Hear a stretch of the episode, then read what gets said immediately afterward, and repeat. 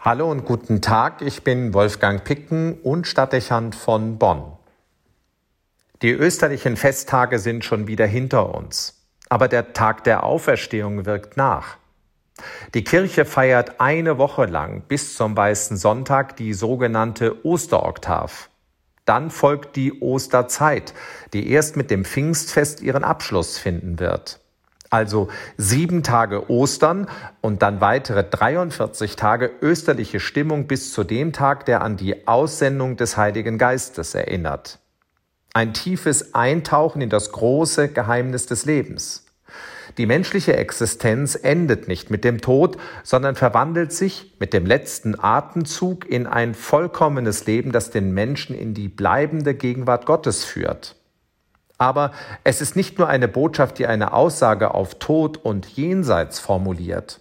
Sie vermittelt auch wichtige Impulse für das Leben und seine Bewältigung. Der österliche Mensch geht davon aus, dass Gott in seinem Leben präsent und lebendig ist. Zudem vertraut er darauf, dass Gott das Gute für ihn will und deshalb nicht zulassen wird, dass er in Nöten oder Schicksalsschlägen untergehen wird. Gott ermöglicht immer wieder ein Auferstehen, ein sich erheben, ein neues Kraftschöpfen und ein Weitergehen. Eigentlich ist das das wahre Prinzip hinter allem.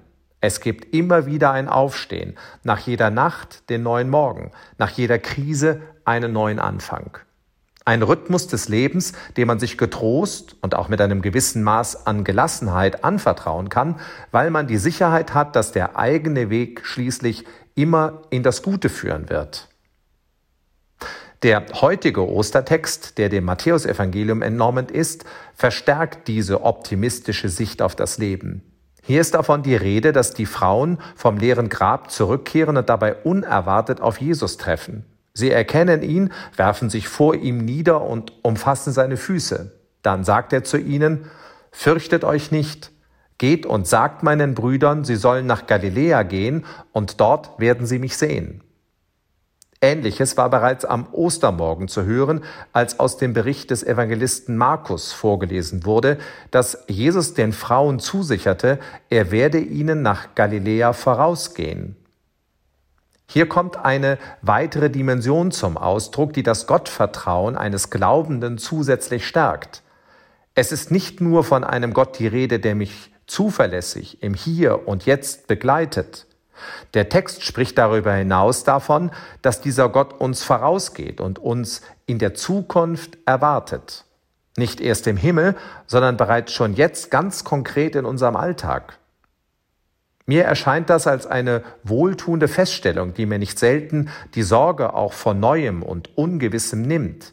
Ich erlebe mich deutlich entspannter, wenn ich mir bewusst vor Augen führe, dass mir bereits jemand in die Zukunft vorausgegangen ist und mich in den Momenten erwartet, die sich selbst erst noch für mich ergeben werden.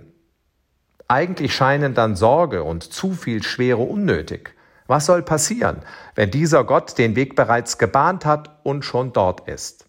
Ein wundervoller österlicher Gedanke. Vom heiligen Bernhard von Clairvaux sind folgende Gebetszeilen überliefert, die daran anknüpfen. Es sind österliche Worte, die mir viel sagen und mir sehr oft eine große Ruhe vermitteln. Er schreibt, Denk daran, wo immer du dich niederlässt, er ist schon da, der dich getragen, geprägt, fortgeführt und befreit hat. Er ist schon da, der dich in ungeahntes Neues führt. Er ist schon dort. Geh mit ihm, erfahre ihn, wie du es nie geglaubt hast. Er ist schon dort.